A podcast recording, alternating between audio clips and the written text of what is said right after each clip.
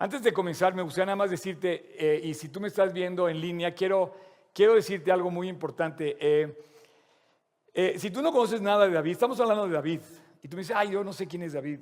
Bueno, puede ser que no sepas quién es David. No vas a saber quién es Joab, quién es Abner, quién es Eliú, quién es Usaí, quién es Isaí. No te preocupes, quiero decirte que no te quiero, no te quiero asustar al decirte que vamos a hablar de David. Y vas a encontrar Mefiboset, este, Isboset, eh, el profeta, ¿no? Natán, o sea, todos estos tienen una, tienen una posición espectacular en la Biblia, pero si no los conoces, te quiero pedir que no te asustes. Cuando yo los leí por primera vez, ah, yo me hacía muchas bolas y tardé como muchos años en entender quién era, quién era quién, pero todos tienen una posición muy especial y voy a tratar de contarte el chisme completo, la historia completa, la novela completa. Eh, primero no es, no es chisme ni novela, es la palabra de Dios, pero pareciera una novela porque David se enfrentó, ¿sabes? No sé si esto parezca, eh, parezca algo que tú puedas estar viviendo, pero ¿sabes cuáles fueron las broncas más fuertes que tuvo David en su vida? Sus problemas más grandes los tuvo con sus personas más cercanas. ¿Dónde he oído eso? ¿Dónde, oye, es que mi hijo no me obedece, mi papá no me hace caso, mi papá se fue de la casa, los que más te hacen sufrir son tus personas más cercanas. En entrada te quiero decir que el cuate sufrió con su hijo, con su romance, con, el cuate que con su jefe, con, con, el rey que lo había contratado. O sea, sufrió inclusive la persecución a muerte. O sea, no estamos hablando de cosas así triviales. No, no, no. Él de verdad eh, nos enseñó muchas cosas y hoy vamos a ver 10 lecciones, espero poderlas ver todas, igual no, no tenemos prisa, pero quiero que queden bien claras. Y yo te pido de verdad, te pido, te pido que tomes nota, te lo suplico. Si, te queda una cosa, una, el 1% de lo que vas a oír, vas a ganar muchísimo. Eh, yo aprendí esto a, lo largo de muchos años, pero gracias a Dios que finalmente lo aprendí y, creo que te puedo compartir algo que está en mi corazón para bien. Entonces, aprovecha tu celular, ponle modo avión, desconéctate del mundo y conéctate con Dios. Y más ahora en este momento donde necesitamos la sabiduría de Dios para entender los tiempos que estamos viviendo. Em, David, ojo, fue una persona afectada muchísimo, sufrió muchísimo. La peor angustia que tuvo la tuvo de personas que vivían en su techo, bajo su techo. Y lo dice, y lo dice en el Salmo, dice, si mi bronca fuera con un cuate que está en China, bueno, no dice China, pero si fue que no conozco, pues ¿cuál es el problema? O sea, me olvido de él y no lo vuelvo a ver en mi vida. Pero si yo tengo a mi amigo, a mi íntimo, a mi, a mi más cercano colaborador, bajo la misma tienda de adoración en Dios, dice, los, que, los que junto íbamos a la casa de Dios, mi hermano, ese es el problema. Entonces, el rey David vivió una vida de triunfos, una vida de mucha acción, lo vas a ver como una persona muy activa, pero sufrió muchísimo. Y todo lo que él nos enseña son lecciones de vida preciosas que debemos usar para bien. Y como te digo, tristemente, lo primero que quiero que pongas atención es que sufrió de sus personas más cercanas. Pero Dios hizo milagros, Dios hizo grandes milagros con él. Y aquí tenemos una lección eh, muy grande. Eh, que ya habíamos aprendido. Esa es una lección que ya sabemos, no está entre las 10. Acuérdate que Dios decía que no mires a su parecer ni a lo alto de su estatura porque Él lo desecha. En el capítulo 16 de 1 Samuel, versículo 7, Él te, da, te dice que no te dejes llevar por las apariencias. Es una lección aprendida. No, no te dejes llevar por las apariencias, es una lección que ya habíamos visto y te dice que Dios no mira a lo alto de su estatura, porque eso es lo que ve el hombre. Como decías ahorita, ¿no? Qué guapo está, qué guapa está, qué fuerte está, qué rico es. Mira nada más todo lo que tiene. Dice, ¿por qué lo desecha? Porque Dios no mira lo que mira el hombre, pues el hombre mira lo que está delante de sus ojos, pero Dios ve el corazón. Entonces, una lección aprendida en todo lo que tiene que decirnos David, lo primero es que Dios no ve lo alto, ni lo grande, ni lo fuerte, Él ve lo que está en el corazón. Entonces, vamos a empezar con las primeras lecciones. ¿Ok? La, número uno, esto me gusta. Que nunca haya sido hecho no significa que no se puede hacer. Eso, champion of the world. ¿Qué tal si tú eres el nuevo descubridor de quién sabe qué cosa? O sea, ¿por qué no le crees a Dios? ¿Quién se iba a imaginar? Fíjate bien lo que te voy a decir. En todo el ejército de Israel le tenían miedo a Goliat. Goliat llegó, era un cuate de casi tres metros, imponente su armadura, imponente su voz, terrible en su aspecto, al grado de que todo el ejército, todo el ejército de Israel le tenía miedo. Hoy comparo a Goliat para que me entiendas con Putin. Dime si no ves a Putin, lo ves así, híjole, le tienes miedo, te echas para atrás nada más de verlo en la televisión. Bueno, era, era un tipo Goliat. Y él tenía aterrorizado a todo el ejército de Israel. Pero dime una cosa, que no se pueda hacer o que nunca se haya hecho, no quiere decir que no se pueda hacer. ¿Y qué tal si tú descubres lo que Dios quiere hacer con, con, Goliat y tú eres el nuevo David de hoy? ¿Qué tal si de repente descubres, inventas, no sé, la cura para el COVID y lo borras para siempre? Te vas a volver el cuate más famoso y el cuate más rico de todos modos. Ya de por sí creo que Pfizer ahorita ha ganado miles de billones de dólares por vender sus vacunas, la que todos se quieren poner, ya sabes, yo ya me puse la de Pfizer, entonces ya. Entonces, este, pero ¿qué tal si tú, mexicano, como David, del, de allí detrás de las ovejas, o yo descubrimos algo que Dios quiere usar? Entonces, que no se haya hecho nunca no quiere decir que no se pueda hacer. Primera lección de David aprendí en el desierto. Sabes, te voy a decir, a nadie en el ejército de Israel, a nadie se le ocurrió que con una piedra bien, bien dada matabas al gigante.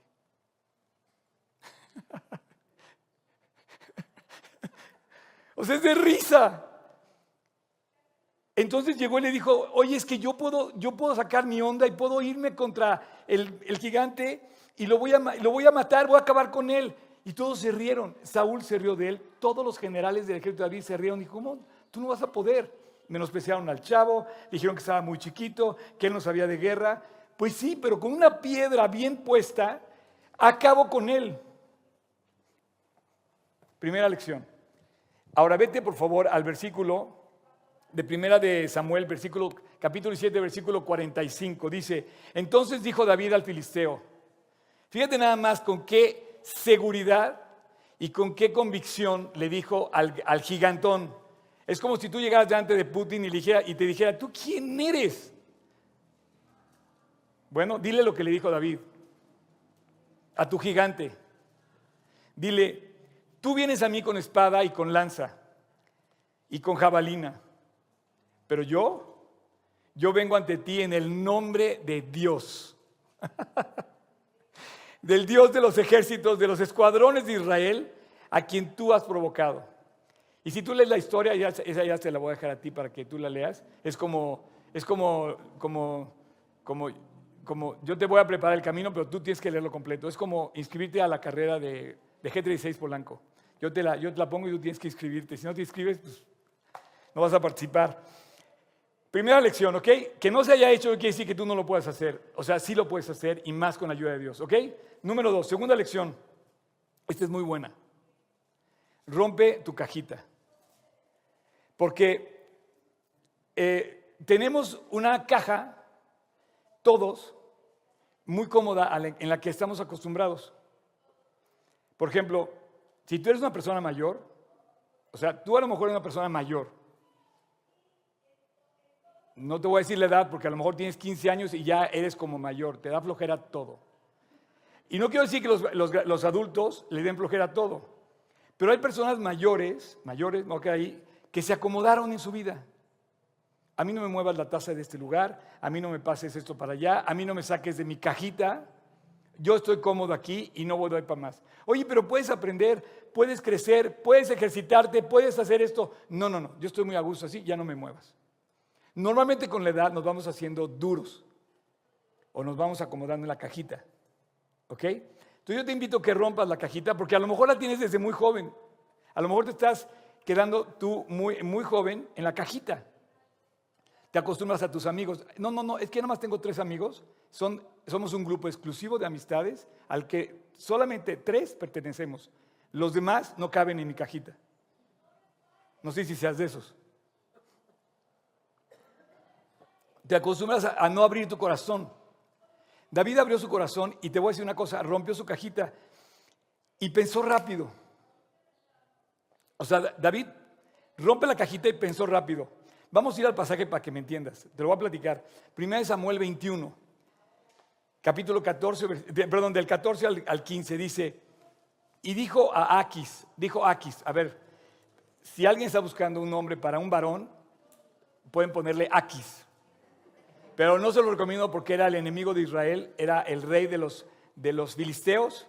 Pero Aquis, este cuate Aquis, es el rey entonces yo les voy, voy sacando nombres, nada más te pido que no te asusten los nombres, no te asustes con eso, o sea, la Biblia es increíble, yo te voy a explicar lo que pueda y te lo voy a explicar. Aquis era el rey, entonces dice, y dijo Aquis a sus siervos, o sea, el rey de Filistea, los enemigos acérrimos, ¿sabes quién es Aquis? ¿Sabes quiénes son los filisteos? ¿Has oído de los palestinos? ¿No, ¿No se están peleando todo el tiempo con los de Israel? Bueno, el rey de ellos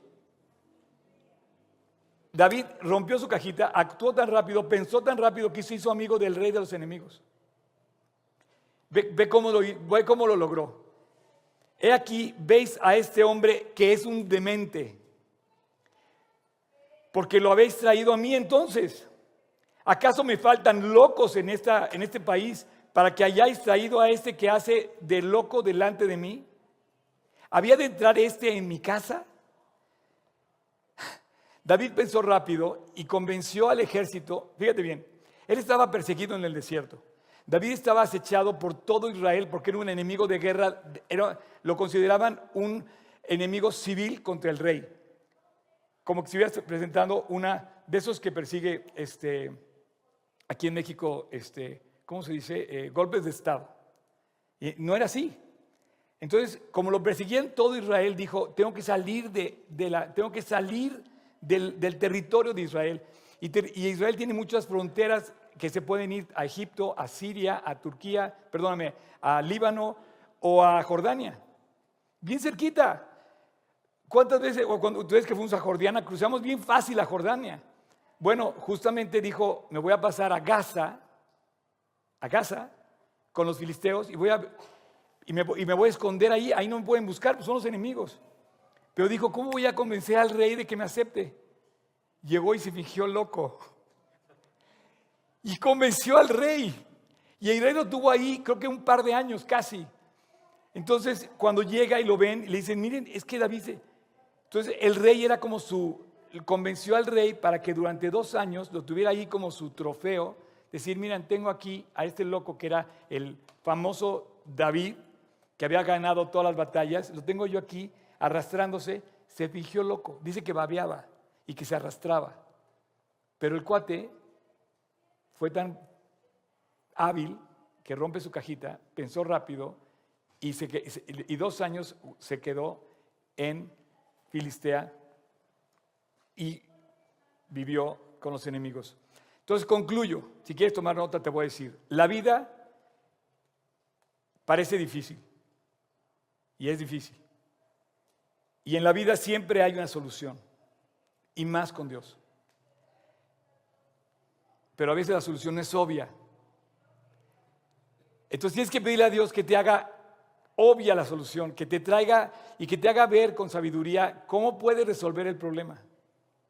Entonces la vida es siempre un problema, pero siempre hay una solución, aunque la solución a veces no es tan obvia. Tres, este también está muy buena. Tres, muestra empatía. Híjole, esto está increíble. Eh, señores, hay aquí algunos que se ven muy, muy varoniles, ¿no? No pueden mostrar que se arrepintieron de algo. Muy machos, para que me entiendan. No, no, no, yo, yo no puedo llorar. David no. David fue siempre muy emotivo y siempre mostró empatía. A lo largo de su vida mostró emoción, mucha emoción, cantando salmos y llorando los salmos y orando. Él fue empático, él mostró cariño, mostró sentimiento, mostró eh, eh, empatía. Y aunque era un guerrero valiente y célebre, David no se avergonzó jamás de mostrar lo que había en su corazón. A mí me gustaría que, por ejemplo, López Obrador mostrara lo que hay en su corazón. O que, olvídate del presidente, o sea, que tú mostras lo que hay en tu, o sea, tu esposa, yo creo que con, a María que le mostrara lo que hay en tu corazón a tu esposa. tu hijo desearía ver lo que hay en tu corazón. David nunca se avergonzó de, de mostrar lo que había en su corazón. Y a lo largo de todo lo que vivió en el desierto, tú puedes leer los salmos y darte cuenta que al orar, él decía, Señor, llora mi alma por esto, sufre mi alma por esto. El Salmo 69 de, hoy que, estábamos leyendo en el, en el, plan de lectura, nos tocó leer el, Salmo 69. Si, tú, si tú lees escrito por David, y mira que fue mi lectura de hoy, eh, dice el Salmo 69, dice, un grito de angustia al músico principal, Salmo de David, sálvame, oh Dios, porque las aguas han entrado hasta mi alma, estoy hundido en el cieno profundo. Y bueno, tú puedes leer todo el Salmo, pero él estaba llorando y mostraba su corazón. Entonces tú ves a un hombre valiente, un guerrero, un hombre, sabes que no perdió ni una batalla, David. Dice que no perdió ni una sola. Era un gran guerrero, era un gran hombre de guerra, era un gran valiente, era un gran luchador. Sin embargo, también mostraba su corazón. Una lección que tú debes aprender es aprender a mostrar tu corazón. Hay gente muy dura. Pues como piedra, se van a morir. Pero dice que Dios nos da un corazón de carne para que seamos sensibles a sus principios y andemos en ellos. Y que nos cambie el corazón de piedra y nos da un corazón de carne.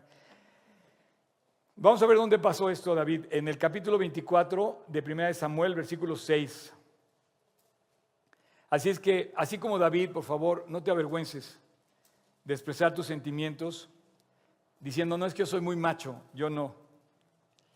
Primero Samuel 24:6 dijo eh, a sus hombres, Dios, eh, David dijo a sus hombres, el Señor me guarde de hacer tal cosa contra mi Señor, el rey, que es el ungido de Dios, que yo extienda la mano contra él, porque es el ungido de Dios. O sea, Dios me guarde de hacer algo en contra. Él mostró su corazón temeroso de Dios, temeroso de romper el principio de Dios y dijo, no lo voy a hacer. Cuatro, este también está muy bueno. Toma el camino correcto, toma el camino alto. En inglés, el inglés está muy, es muy fácil identificar este porque es una frase eh, inglesa que dice take the high road. Toma el camino que te lleva a lo correcto, toma el camino que te lleva a lo mejor, a, la excelencia. Y Dios siempre te va a llevar a la excelencia quiere Dios que vayas a la excelencia en todo lo que haces. Si eres arquitecto, toma el camino alto. ¿Has visto los arquitectos que hacen sus casas para ellos? Toman el camino alto, siempre le meten los mejores acabados. Pero cuando ellos construyen queriéndole sacar mala onda a la, casa y le ponen eh, de mala calidad, toman el camino. Pues. El otro día iba yo con unos amigos a, ver la embajada de Estados Unidos en México y saben que van a venir una nueva embajada. Vayan, nada más por, cultura general, vayan a ver cómo está la construcción para que vean cómo se construye un edificio. Y cuando vean varilla de no sé qué grueso con concreto en la pared, te vas a dar cuenta que esa cosa es un búnker. Porque la varilla la pone para, el piso, ¿no? Para que no se caiga, pero en las paredes no pones este, tablas rocas o ladrillos o cosas, o, tabiques huecos. Pero ahí están, están poniendo en la pared concreto con varillas. O sea, pero aparte de que ponen cuatro varillas, o sea, lleno de varillas el muro. Quiere decir que si lanzas una bomba molotov, pues no vas a romper el muro. Está bien interesante la construcción, y eso que yo no soy arquitecto, no lo veo, digo, no, se ve aquí, esto choncho, está aquí cerquita, por cierto. Entonces, toma el camino alto. El rey Saúl persiguió a David por el desierto. Saúl, el rey, el, el rey que reinaba. Persigue a David en el desierto desesperado por encontrarlo para matarlo. Está como, se parece Putin hoy, porque tú sabes que se acabaría la guerra si matan a, Zelensky. Él quiere acabar con Zelensky y si Zelensky muere, Es como las guerras de, la, no sé, de, la Edad Media, no sé. Pero si Zelensky muere, se, se, acabaría un gran problema porque lo que quiere es implantar un nuevo gobierno ahí. Entonces David perseguía, perdón, Saúl perseguía a David para matarlo. Y una vez Dios, que no se mide con los, los, milagros que hace, Dios colocó en la misma cueva, les había dicho que en Israel hay muchas cuevas, en la misma cueva a ambos. Y cuando esto sucede, los, soldados de David que caminaban con él, ¿se acuerdan que en la cueva de Adulam había 400 hombres con él? Se terminan escondiendo ambos en la misma cueva. Y de repente ven los soldados de David y dice, acaba de entrar Saúl aquí y se, y se recostó. Posiblemente entró a hacer sus necesidades, a lo mejor, o a lo mejor recostarse, pero llega un momento donde se recuesta. Y le dicen, Dios te ha entregado en tu mano a tu enemigo al que te ha hecho la vida imposible, que sin motivo alguno te quiere matar, mátalo. Ahorita es tuyo. Y le dice Dios, no, voy a tomar el camino alto. La Biblia dice que el furor del hombre aumenta, el enojo del hombre aumenta el furor, pero la honra del hombre es pasar por alto la ofensa. Atrévete a pasar por alto la ofensa. Atrévete. Atrévete a tomar el camino alto. Como dice la Biblia, dice, hay una parte en la Biblia donde dice también que, eh, que ¿por qué no sufrís? ¿Por qué no sufres más bien el agravio? Hay familias que se dividen por cinco pesos. Hay otros que se dividen por cinco millones, ¿no? Pero, pero Dios te dice que sufras el agravio y David dijo, no, no voy a matar al rey. O sea, yo no voy a atentar contra el rey. Y lo que hace, fíjate bien qué hermoso, le corta un cacho de su capa mientras estaba dormido. Entonces, cuando el rey despierta, que de hecho lo despiertan porque sucede dos veces lo mismo, y le dice, rey, estás persiguiendo a una hormiga que no te quiere hacer nada. ¿Por qué persigues a alguien que yo aquí te acabo de mostrar que te hubiera podido matar? Es más, le dice Abner, que era su jefe de, de Estado Mayor, de Saúl, le dice, Abner, ¿dónde has estado que no has cuidado al rey? Rey, tu, general no te cuida, yo te pude haber matado. Y entonces cae de rodillas Saúl diciendo, efectivamente tú tienes razón, perdóname.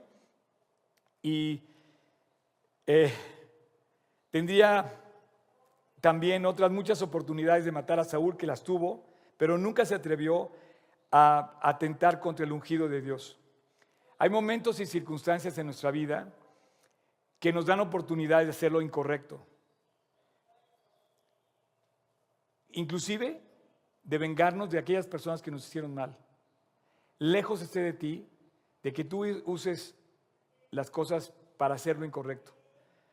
Desde copiar en un examen, hay veces que te ponen, la vida te pone la oportunidad para que pases el examen copiando. David no solamente pudo haber copiado en el examen, pudo haber matado al cuate que lo perseguía injustamente. No le tomes esa, no le tomes esa salida. Eh, siempre la victoria, siempre la victoria va a ser moral. Siempre eh, la victoria verdadera tiene que ver con los principios de Dios. Eh, si ganas una guerra pero no la ganas legalmente, ¿de qué te sirve? Si ganas un partido haciendo trampa, eh, o sea, eh, por ejemplo, no sé, el tenis, a lo mejor lo, ganas eh, cantando mal una bola, ¿de qué te sirve? No hay nada como ganar algo legalmente. Esos son los principios de Dios y los principios de Dios se llama moral, se llama moralidad. Cuando haces algo inmoral, estás rompiendo el de nada te sirve. Entonces David siempre tomó el camino moralmente correcto. Tú toma el camino moralmente correcto. A lo mejor te ofrece el Chapo Guzmán 50 millones de dólares por seguirlo. Va a ser un camino económicamente muy productivo, pero moralmente incorrecto. Por decirte algo, no sé. No seáis vencido de lo malo, dice Romanos 12, 21. No seáis vencido de lo malo. Vence con el bien el mal. Vámonos. Qué increíble cómo Dios te pone el camino alto. Dice, no seas vencido lo malo, vence con el bien y el mal. ¿Cómo vences con el bien y el mal? este, yo como pastor tengo que hacer eso. tengo que vencer al mal con el bien. O sea, viene una persona y me pregunta, oye, ¿qué hago en esto? Y yo le doy mi opinión, la opinión que Dios me ha enseñado en su palabra. Y muchos han tomado a veces, eh, digo, no sé cómo explicártelo, pero Dios nos ha enseñado a hacer un ministerio de la reconciliación, de hacer lo correcto, de dar el principio. Por eso, rodéate de personas que te hablen de Dios o te lleven con Dios. ¿No? Entonces, por ejemplo, si llega ayer, yo estaba con una persona que está divorciada y le digo, nada me gustaría más que regresaras con tu esposo. Y me dice, no, es que eso es imposible. No, no es imposible. Por algo te casaste con él, ¿no? Y le dije, yo voy a orar para que regreses con tu esposo. Pero ese es el camino alto.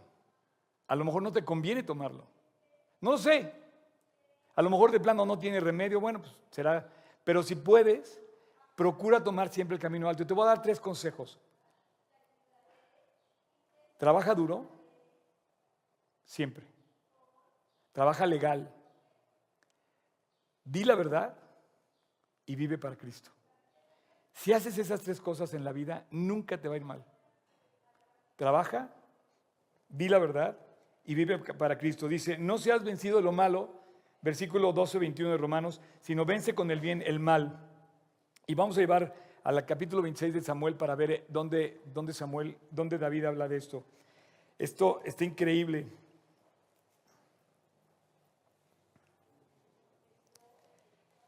Ah,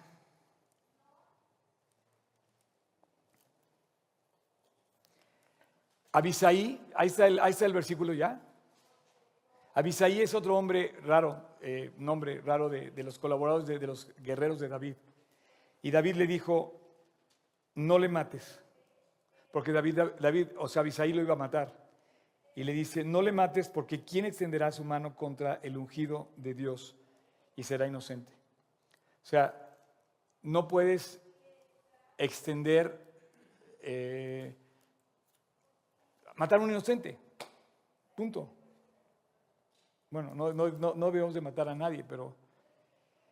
El número 5, después de que veas eh, toda la lista, el número 5 dice, ten a tus amigos cerca, ten a tus amigos cerca, los vas a usar, los vas a necesitar, te van a hacer falta, te van a ayudar, te van a aconsejar, van a luchar contigo, ten a tus amigos cerca y a tus enemigos más cerca.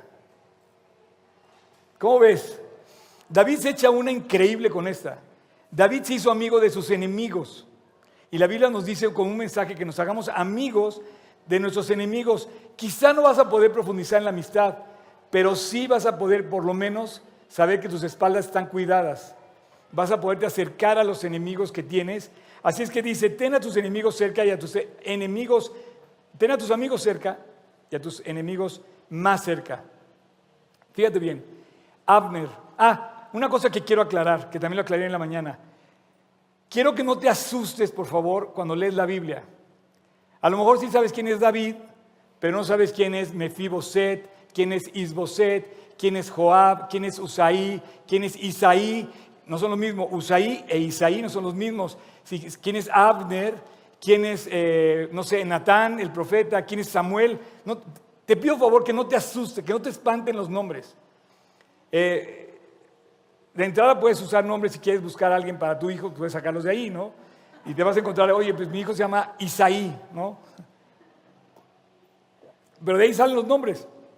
Pero lo que quiero pedir es que no te espantes cuando leas cosas. Eh, yo, por ejemplo, cuando yo leía la Biblia y encontraba Mefiboset y luego Isboset, me, me ponía unas confundidas.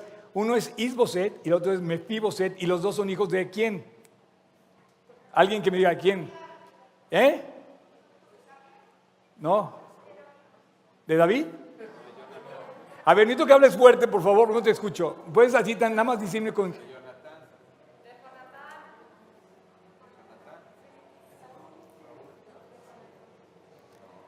Mefiboset era hijo de Jonatán, Isaí era, digo, Isboset era hijo de Saúl.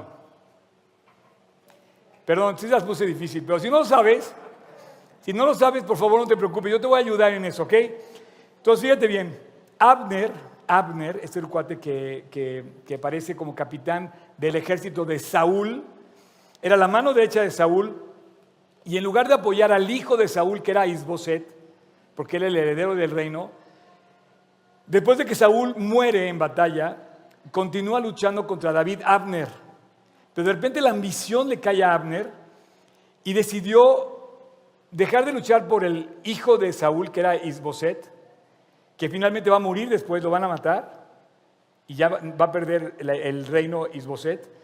Pero decide dejar de apoyar al heredero de Saúl, que era, imagínate, era como una traición para el rey, porque era el general de, Saúl.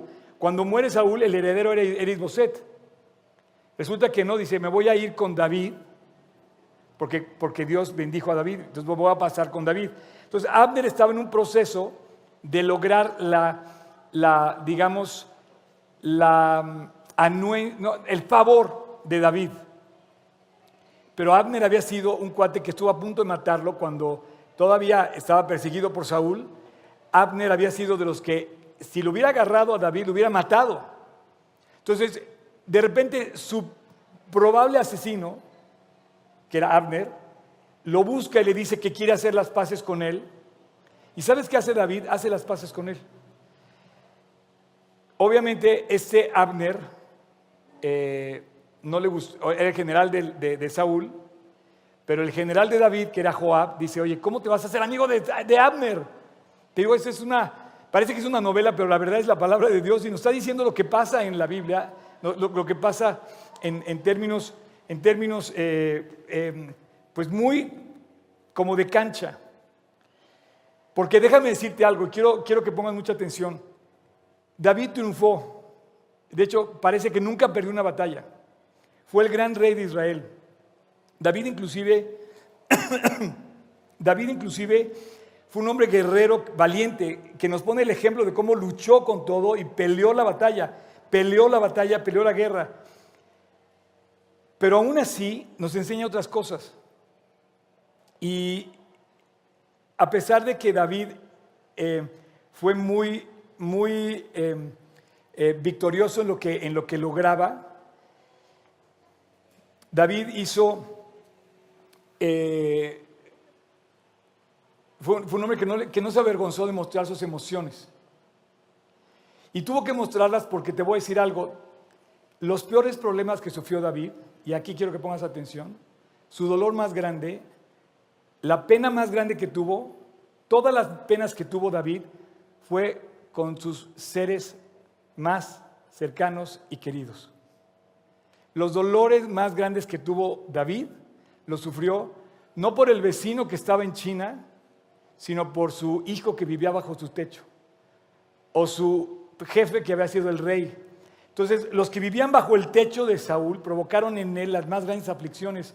Y yo te preguntaría si no se parece a ti a mí, dime si no, tu más grande aflicción es ver a tu hijo mal, o ver a tu padre separarse, o en alcohol, o en drogas. Lo, más que lo que más nos duele es nuestra gente cercana. Y entonces cuando vamos entrando a ver a David, tu gente más cercana que te ha hecho el peor de los daños, te hace que tú te puedas identificar con este hombre, es decir, yo sufrí lo mismo. A mí a lo mejor me dejó mi papá o a mí no, tengo esto. Y entonces empiezas a ver que tus problemas se parecen tanto a los que están en la Biblia. Por eso te pido que no te espantes cuando lees un nombre raro, porque hay una lección increíble detrás. Entonces, David se hace amigo de Abner. Y Joab dice, o sea, eran dos generales. Uno era el general del, rey que lo quería matar y el otro era su propio general. Y le dice Joab a Abner, a David, ¿cómo? El cuate te quería matar hace, hace dos semanas y ahora lo invitas al palacio. Y le dice, sí. Y en ese inter, él se gana la amistad de Abner. Finalmente, Joab, porque había matado, Abner había matado al hermano de Joab, nunca logró matar a Joab, pero hubiera matado si hubiera podido. Y tampoco nunca logró matar a David. Y lo hubiera matado si hubiera podido. Y ahora viene a pedirle un favor. Y David se hace amigo de él. Y Joab no, nunca perdonó a Abner Fíjate bien, Joab nunca lo perdonó y lo mata a espaldas de David. Eso lo lees en la Biblia. Entonces, es un patrón que se repite en nuestras vidas, definitivamente. A pesar de un continuo disgusto de, Joab, David le muestra cariño, afecto, cercanía, anuencia a, Abner. Y lo acoge, lo recibe, incluso habiéndole hecho daño. Pero yo creo que tenía una estrategia David, como decir, oye, prefiero tenerlo aquí, tenerlo controlado y sabiendo que sé que es una persona posiblemente peligrosa, y creo que nos está dando un gran consejo. Y yo te pregunto, a lo mejor hay un Abner en tu oficina que te quiere matar. ¿Por qué se ríen? O te quiere quitar el puesto, o te quiere bajar la chamba, o hay un, o hay un Abner en tu colegio que te quiere, no sé, que no quiere que te superes. Simplemente. O a lo mejor hay un Abner en, tu casa o un Absalón en tu casa que si pudiera hubiera matado a su padre. Y su propio hijo iba, a matar a David. Levantó una guerra civil contra su padre. Entonces, haz lo que hizo David, sé cómo hizo David, dales la bienvenida a tu círculo de amigos. Esto me, me parece impactante. David se hizo amigo de sus amigos, pero se hizo amigo de sus enemigos. Segunda de Samuel 3:27 dice, y cuando Abner volvió a Hebrón, Joab lo llevó aparte en medio de la puerta para hablar con él en secreto. Y ahí, en venganza de la muerte de Asael, que era su hermano, le hirió por la costilla y murió. Nunca perdonó David a Joab de haberlo matado. Dice, mataste a un hombre por la espalda. Lo metió por la costilla y lo mató. Seis, consejo, lección seis en el desierto. Que no te afecte lo que otros piensan. Eso está muy bueno. Que no te afecte lo que otros piensan. Si, te afecta lo que otros piensan, vas a vivir para los otros, para la gente. Y cuando David llevó el arca a Jerusalén, cuando entra, que logra trasladar el tabernáculo a Jerusalén y lleva el arca del pacto, danzó con todas sus fuerzas delante de Dios y la reina Mical, que era su esposa, una de sus esposas, eh, que era hija del rey Saúl, la reina, le desagrada muchísimo verlo bailar. Bailar, eh, no crees que bailaba reggaetón, no, no, bailaba en sus alabanzas, es como cuando te dice Silvana que levantes tus brazos, ¿no? Y, aquí te dice, no, es que, este, ¿por qué levanta los brazos, no? No, no, no, no sé. Pero David sintió eh, una profunda emoción con lo sensible que era, ve entrar al arca, se emociona demasiado y brincaba y saltaba, no sé cómo lo hacía, el caso que a su esposa, a una de sus esposas, a la hija del rey, a Mical, le desagrada y lo menosprecia, lo critica. Esto, ojo para las mujeres, porque criticar a tu varón puede ser algo que te afecte muchísimo tu matrimonio.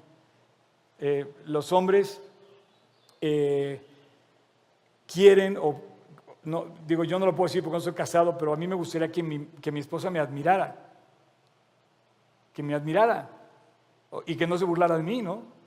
Cuando tú te burlas, estás atentando contra muchas cosas de tu esposo. Pero bueno, el caso es que él brinca o baila y su esposa lo menosprecia y se lo dice. Se lo dice gachísimo. Y cuando ella lo criticó,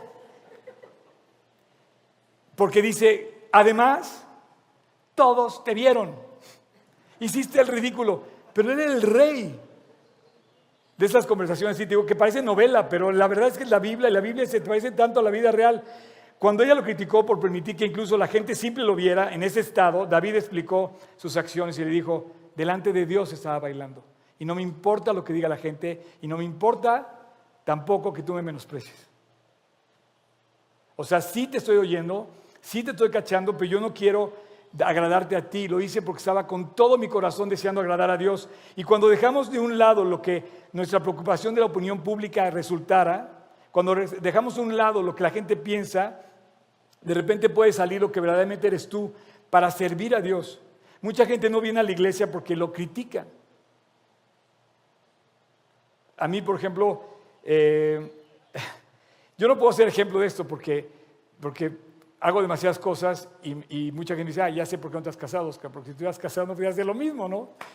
Pero, pero hay gente que viene y dice, no me digas casi otra vez a tu estudio de Biblia. Y lo critican. No me digas que te tienes que levantar temprano, que tienes que ir a la iglesia. Y lo critican. Pero cuando tú no vives por eso, sino vives decidido a vivir para Cristo y pones primero a Dios, te vas a encontrar con un hombre como David. Él puso primero a Dios siempre.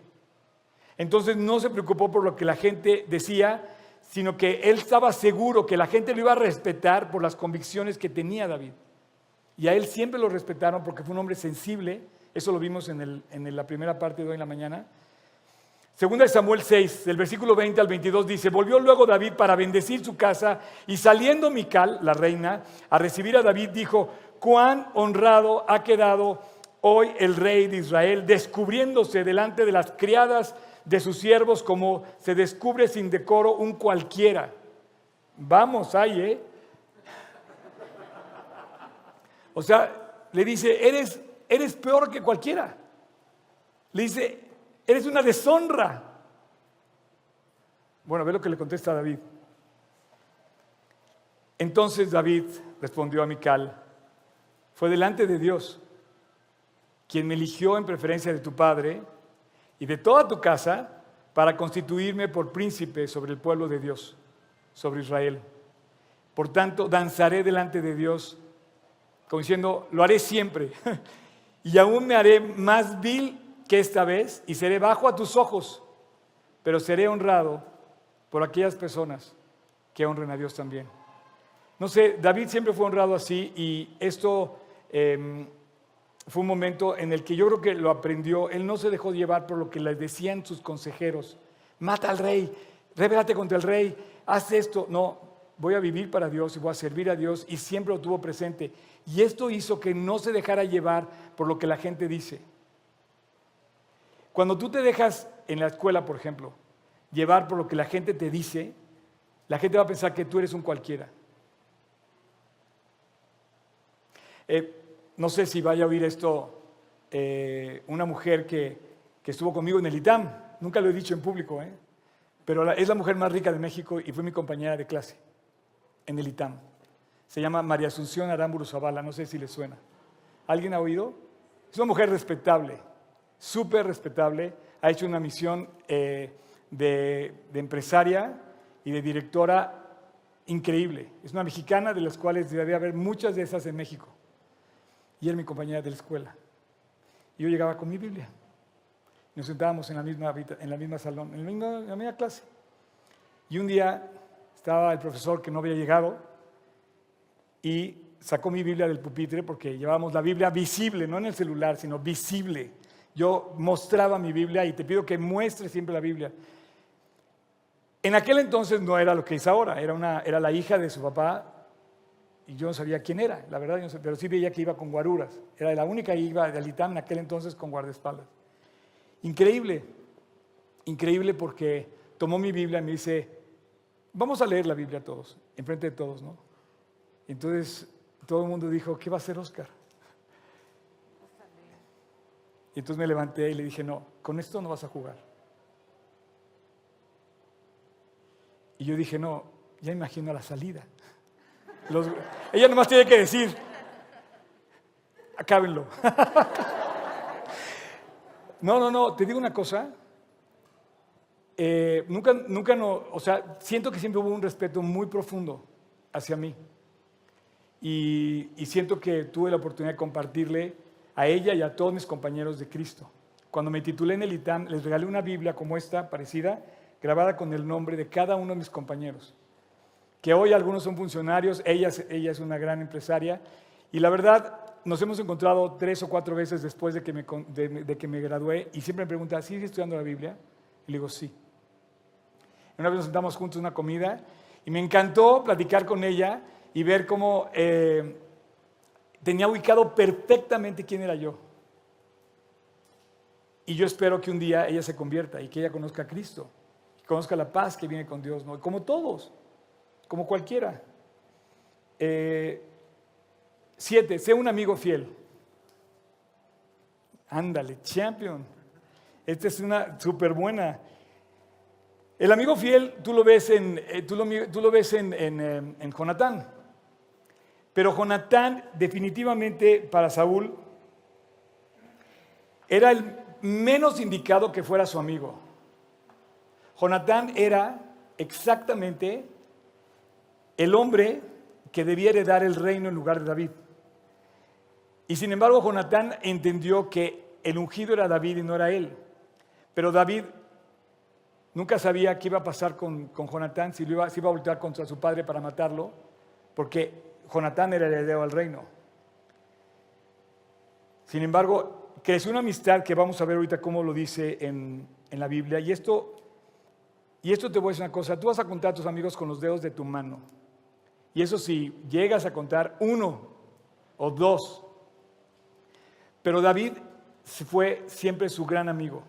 Mucha gente ha dicho que ahí se justifica que David era un homosexual o Jonatán era un homosexual. Pero te voy a decir una cosa, no hay nada más equivocado que esto. Este David, en lugar de poner en ese nivel la relación, honra lo que es la lealtad de un amigo.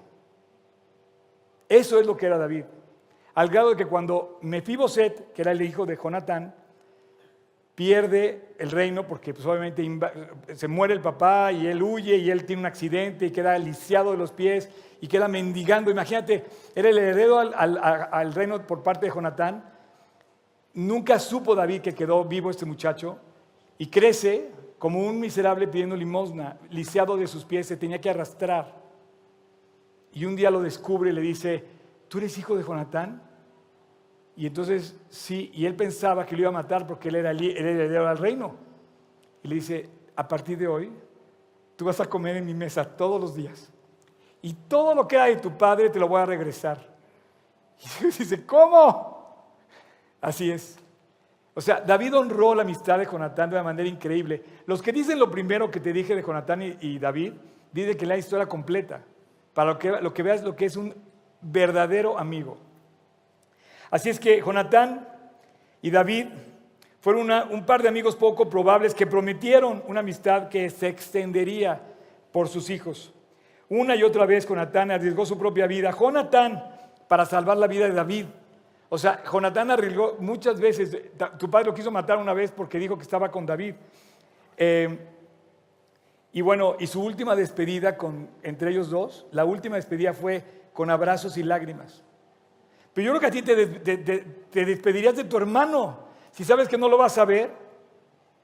O sea, imagínate las escenas que hemos visto en la guerra ahorita, las despedidas de lágrimas y abrazos. No tienen nada que ver con lo otro.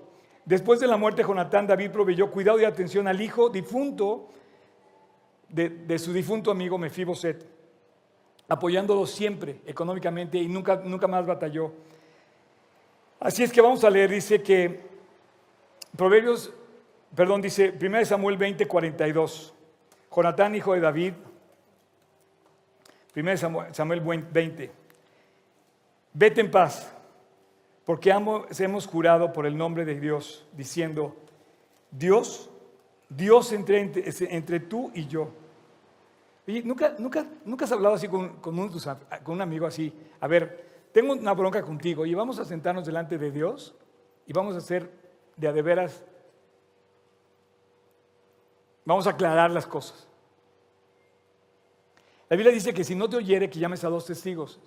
Si no te oye, llama a tres. Y si no te mira sin oír, te dice que lo tengas por gentil y publicano. Pero dice que te sientes con la persona y que delante de Dios expongas tu, causa y que la otra persona exponga su causa.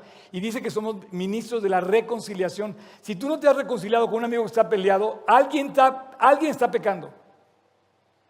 Pero la Biblia quedó abierta para que tú fueras solidario con tus amistades para siempre. Así es que dice, diciendo, Dios esté entre tú y yo y entre tu descendencia y mi descendencia para siempre. Y se levantó y se fue y Jonatán entró en la ciudad.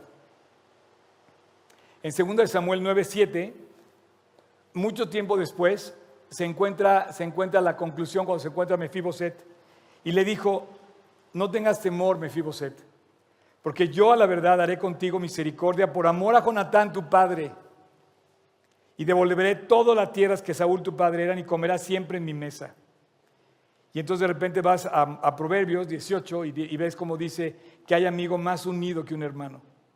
Y entonces de repente encuentras que hay amigos en tu vida mucho más unidos que un hermano. Bueno, David tenía siete hermanos, pero más que todos esos, su hermano realmente fue Jonatán. Porque inclusive su hermano mayor, estoy casi seguro, no, tengo, las, no tengo, todo en, la, en, las manos, pero su hermano mayor de David, yo pienso que siempre le, tuvo mucha envidia y siempre luchó contra él, el hermano mayor, porque él era el menor. Y obtuvo toda la bendición del menor del mayor. Cualquier parecido con la realidad.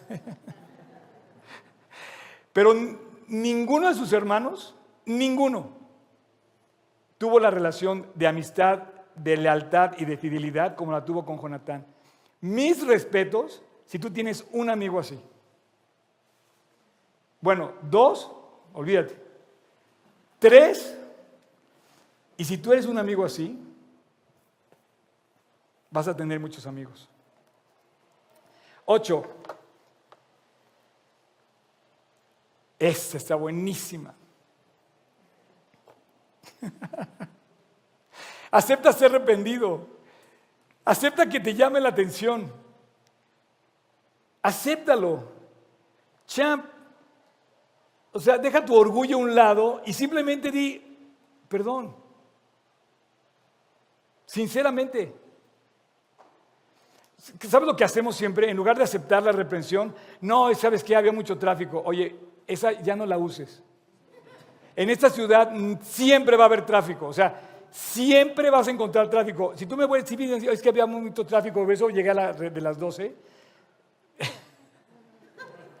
no me salgas con eso. O sea, siempre va a haber mucho tráfico. Hay excusas que en lugar de decir, oye, la verdad, discúlpame, me levanté tarde, te debo una disculpa, te invito a un café, te pago, no sé, una compensación, pero, pero es tan sencillo aceptar la reprensión.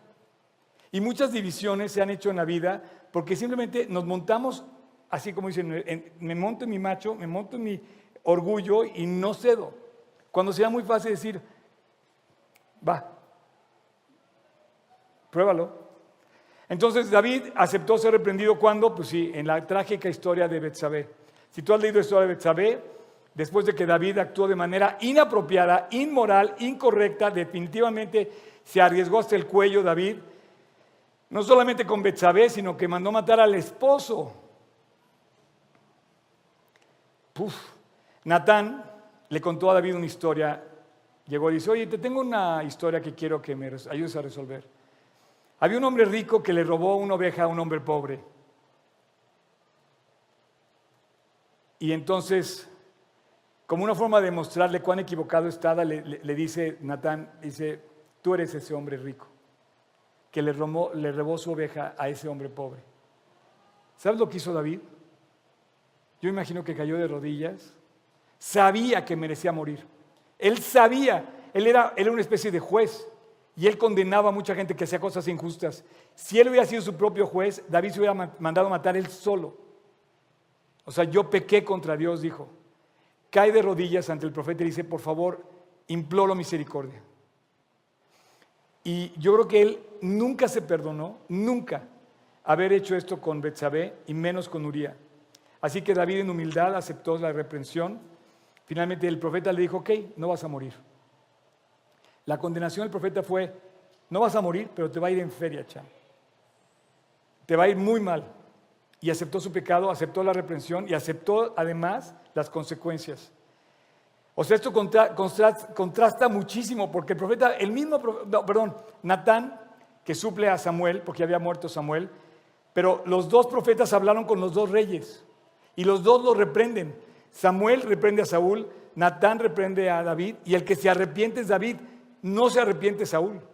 Entonces este es un contraste porque David sí dobla las manos y sí acepta la reprensión y sí corrige su vida.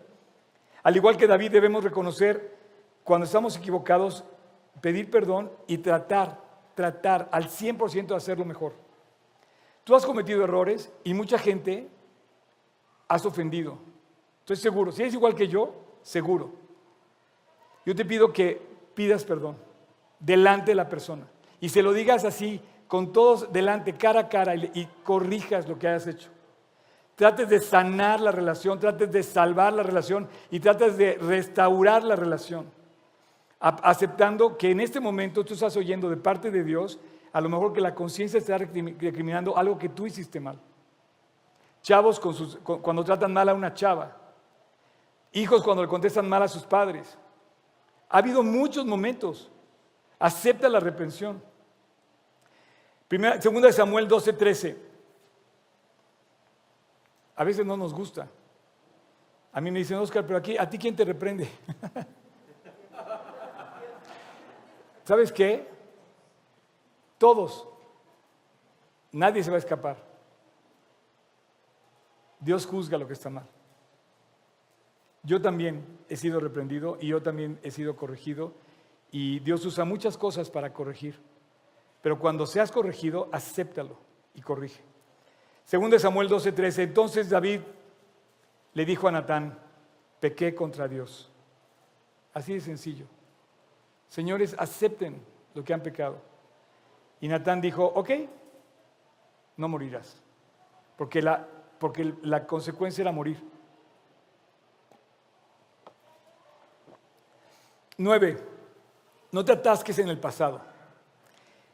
No te atasques en el pasado.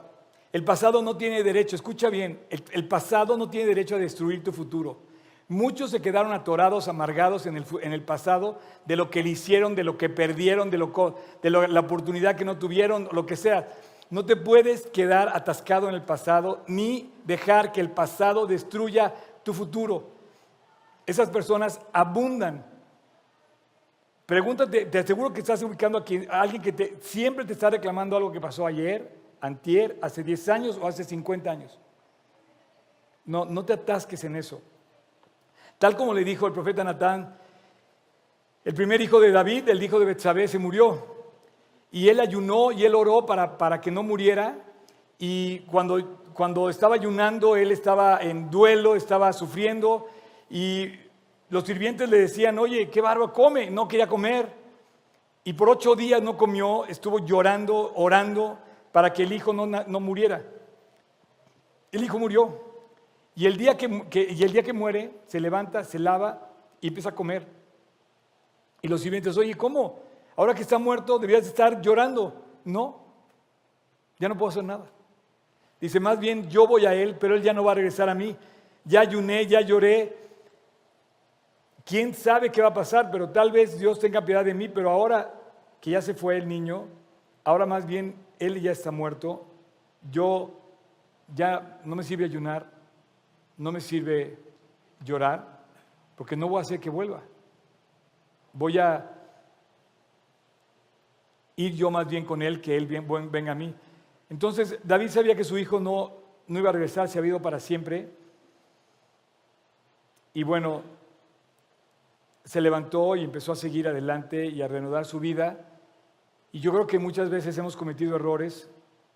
Eh, hay tiempo para, para, para llorar, pero tienes que corregir y seguir adelante. Esto pasa en 2 Samuel capítulo 12, versículo 23 al 24. Mas ahora que ha muerto, ¿para qué he de ayunar? ¿Podré yo hacerle volver? No. Yo voy a él, mas él no volverá a mí. Y consoló David a Betsabé, su mujer, y llegándose a ella, durmió con ella y ella le dio a luz un hijo y llamó su nombre Salomón, el cual amó Dios. Bueno, esto lo lees en dos versículos, pero esto fue, el, yo creo que fue un tiempo que, tardó todo esto en pasar, o sea, por lo menos los nueve meses que tardó en nacer Salomón y luego los otros meses. Entonces, estos dos versículos tienen un periodo de varios, de varios meses, quizá un par de años, no lo sé, pero dice que él siguió adelante y finalmente Dios le trajo a su heredero que iba a ser Salomón, que quiere decir eso, que Dios lo iba a amar. Eh, así es que no dejes que tu pasado destruya tu futuro. Y si quieres pasar, Pato, por favor, el 10, usa tus recursos sabiamente. Eh, él aprendió en el desierto a usar sus recursos y en el desierto tuvo una cosa muy interesante que le llevó a entender estrategias de cómo usar lo que tienes sabiamente. De hecho, algo que aprendí en el ITAM es eso, que un buen administrador es alguien que hace más con menos recursos. Tú quieres ser un administrador eficiente, es cuando tienes menos recursos puedes lograr hacer muchas más cosas. Y cuando tú ves a esto, una persona dice, oye, qué buen administrador es, porque lo ves florecer, lo ves crecer, lo ves alcanzar cosas. Y mientras David acampaba en las afueras de Jerusalén, huyendo de su hijo Absalón, David se unió a sus amigos y seguidores. Y mucha gente se fue con él para no provocar una guerra civil. Entonces dejó que momentáneamente su hijo tomara el reino en lugar de pelear contra su propio hijo. Y huye, y en el Inter había un hombre que siempre había sido fiel, pero ya era un hombre anciano, que se llamaba Usaí. Y este hombre era, estaba en la corte del rey David y le daba consejos. Y era un hombre sabio, estaba instruido en las escrituras. Cuando huye David, se acerca a este anciano y le dice, quiero ir contigo. ¿Y sabes qué hace David? Le dice, es que no te voy a poder proteger y tú no vas a poder ser veloz en la huida. Quédate en Jerusalén y hazte amigo de Absalón.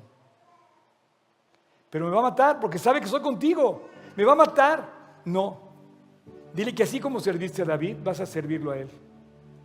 Y ayúdame, le dice. Ayúdame bueno, este hombre le salvó la vida a David. Cuando el famoso consejo que le dice, eh, le dice Abner, hoy tenemos que ir en contra de... Cuando huye, llega eh, Abner con, con Absalón y le dice, oye, hoy va a ir, hoy tenemos que alcanzar este cuate, porque está cansado, está deprimido, está psicológicamente afectado por la huida de Jerusalén trae toda la depresión cargando. De hecho, el Salmo 23, David lo escribe huyendo de su propio hijo, pasando por el valle del Cedrón, subiendo al monte de los olivos y huyendo de Jerusalén hacia, Betania y hacia el desierto. Y dice, vamos a alcanzarlo, le dice Abner a Absalón. Y ahí estaba Usaí. Y le dice, ¿qué opinas? No, no, no. En ese momento, si lo alcanzamos, lo vamos a encontrar cansado, débil y vamos a acabar con él y lo podemos matar. le dice Usaí, tú que le dabas consejos a mi padre, ¿qué opinas? Y le dice, no. Dice, mi padre es un hombre de guerra. Él lucha muy, digo, tu padre es un hombre de guerra y lucha muy bien, sabe muy bien. Y sabe que tú vas a enviar por él. Y no se va a dejar. Seguramente está escondido, como sabes que se esconde muy bien. Así es que yo diría que prepares bien a tu batallón y juntes a más gente y vayas por él un poco más tarde para que te prepares mejor. Eso le salvó la vida a David. Una novela, ¿verdad? Toda una novela. Pero él usó sus recursos. Un recurso era la amistad de este hombre para bien. Y finalmente la batalla se hizo lo que Usaí decía. El hombre salió tal cual. Eh, esto está en 2 Samuel 15:34. Dice, mas si volvieres a la ciudad y dijeres a Absalón, rey, yo seré tu siervo. Ah, porque David le dice ahí que regrese con Absalón. Mas si volvieres a la ciudad y le dijeres a, Absalón, al que estaba tomando posesión del reino, es como si ahorita eh, Putin mandara a un suplente para gobernar Ucrania, ¿no? Este, y le dice Usaí, Ok, quédate con él. Y como hasta aquí has sido siervo de tu padre, así seré ahora siervo tuyo. Entonces tú harás nulo el consejo de Aitofel. Perdóname, yo decía que era ah, de Abner, pero no, era el consejo de Aitofel. Pues muy bien, vamos a dar gracias. Padre, muchas gracias por este increíble testimonio que es David. Muchas gracias, Padre, por ser nuestro guía, que a través de tu palabra nos enseñas tantas cosas. Muchas gracias, Dios, porque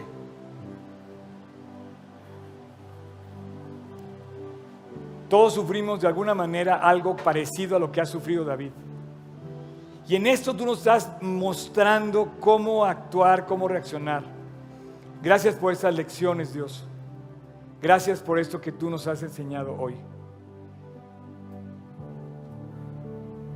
Yo te quiero pedir por los que están escuchando esta plática, tanto presentes como en línea.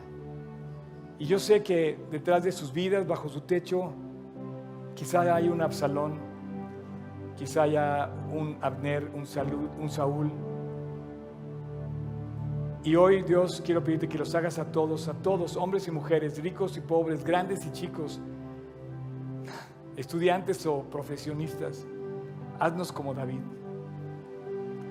Haznos ponerte a ti primero, trabajar en verdad y nunca separarnos de ti. Gracias, Padre, por esto. En el nombre de Cristo Jesús te lo pedimos. Amén. Dice, como, como fuego purificas, como aire que da vida. Eh, Dios, Dios transforma las vidas y yo quiero eh, eh, hablarte ahora a ti no sé, te pido que cierres tus ojos eh, y te quiero hablar al corazón. Estoy hablando contigo en lo personal y quiero pasarte el mensaje completo. Te pregunto, ¿tú ya te reconciliaste con Dios? O sea, David hizo todas estas cosas, su vida es increíble, es un tremendo hombre de Dios que hizo muchísimas cosas que Dios usó para enseñarnos a través de su vida. Pero hoy Dios te está hablando a ti, hombre o mujer, quien quiera que seas que estás en este, en este estudio, está escuchando este mensaje. ¿Tú ya te reconciliaste con Dios?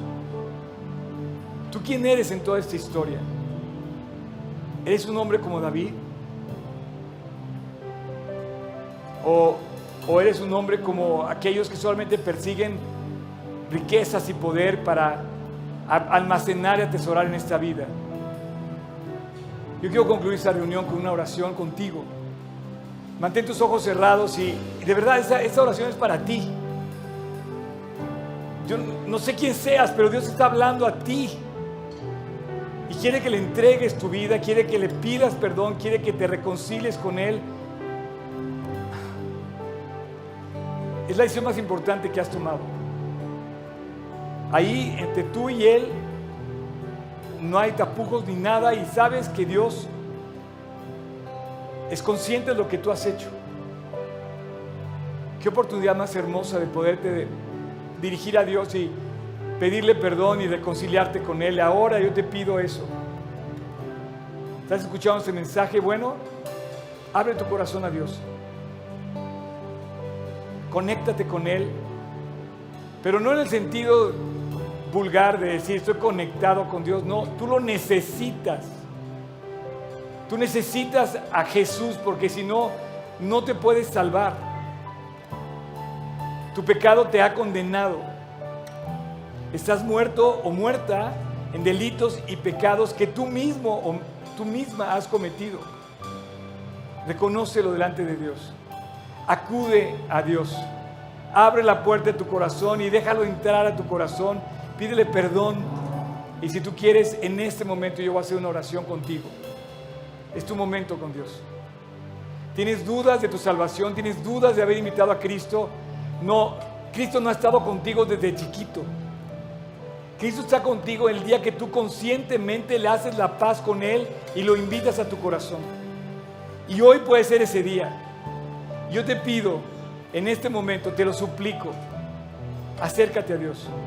Pídele perdón desde tu corazón. La primera lección aprendida en esta serie es que no nos fijemos por las apariencias, no nos fijemos por lo alto, por lo guapo, por lo hermoso, por lo fuerte, por lo poderoso, por lo rico, por lo pobre. No, no, no. Dios ve el corazón. ¿Cómo está tu corazón delante de Dios? Dios no se fija en lo de afuera, Dios se fija en el corazón. Y te pido que ahí en el corazón te reconcilies con Dios. Si tú quieres, voy a hacer una oración y ahí en silencio, ora conmigo. Señor Jesús, te pido perdón. Te pido que me ayudes, que me salves. Te pido que entres a mi corazón y que me limpies. Jesús, te pido que me cambies que me llenes. Esta mañana te hago mi Señor. Quiero seguirte a ti. Quiero que tú me guíes. Quiero que tú me instruyas y me enseñes. Y esta mañana yo te abro la puerta de mi corazón y te hago mi Salvador. Quien pagó por mí en la cruz, por mis pecados y por mis faltas, te pido perdón y te doy gracias porque tú hiciste ese trabajo para salvarme. Hoy lo acepto, hoy te recibo. Eres mi boleto de entrada al cielo, Jesús, tú eres mi Salvador hoy. Y te doy gracias.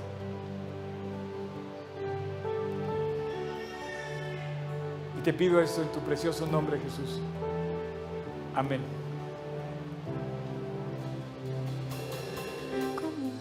Muchas gracias por acompañarnos en esta transmisión. A nombre de todo el equipo de G36 Polanco, esperamos sinceramente que haya sido de aliento.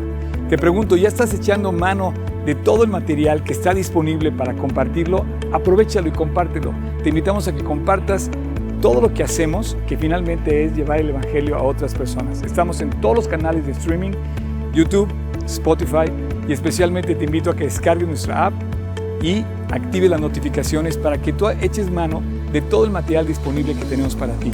Y muchas gracias por tus oraciones, tus aportaciones y tu servicio. Finalmente, servicio estamos todos invitados a llevar la palabra de Dios a los que están cerca de nosotros, pero lejos de Dios. Así es que hay que hacerlo y si esto te sirve, aprovechalo, úsalo. Puedes descargar todo el material también en gt16polanco.org. Gracias por tus aportaciones, que finalmente la iglesia tiene necesidades y tú quizás has sido de aquellos que han ayudado para que esto se lleve a cabo. Y gracias, gracias de verdad, síguelo haciendo. No estoy pidiendo dinero de ninguna manera, es con toda libertad, pero si tú te quieres sumar, súmate en gt16polanco.org diagonal aportar. Y finalmente, muchas gracias por tus oraciones. La iglesia debe ser casa de oración y Dios nos invita a ser casa de oración. Así es que no dejes de orar para que Dios nos guarde limpios, fieles y asidos a la palabra de Dios. Súmate orando, aportando, sirviendo y nos vemos hasta la próxima. Dios te bendiga.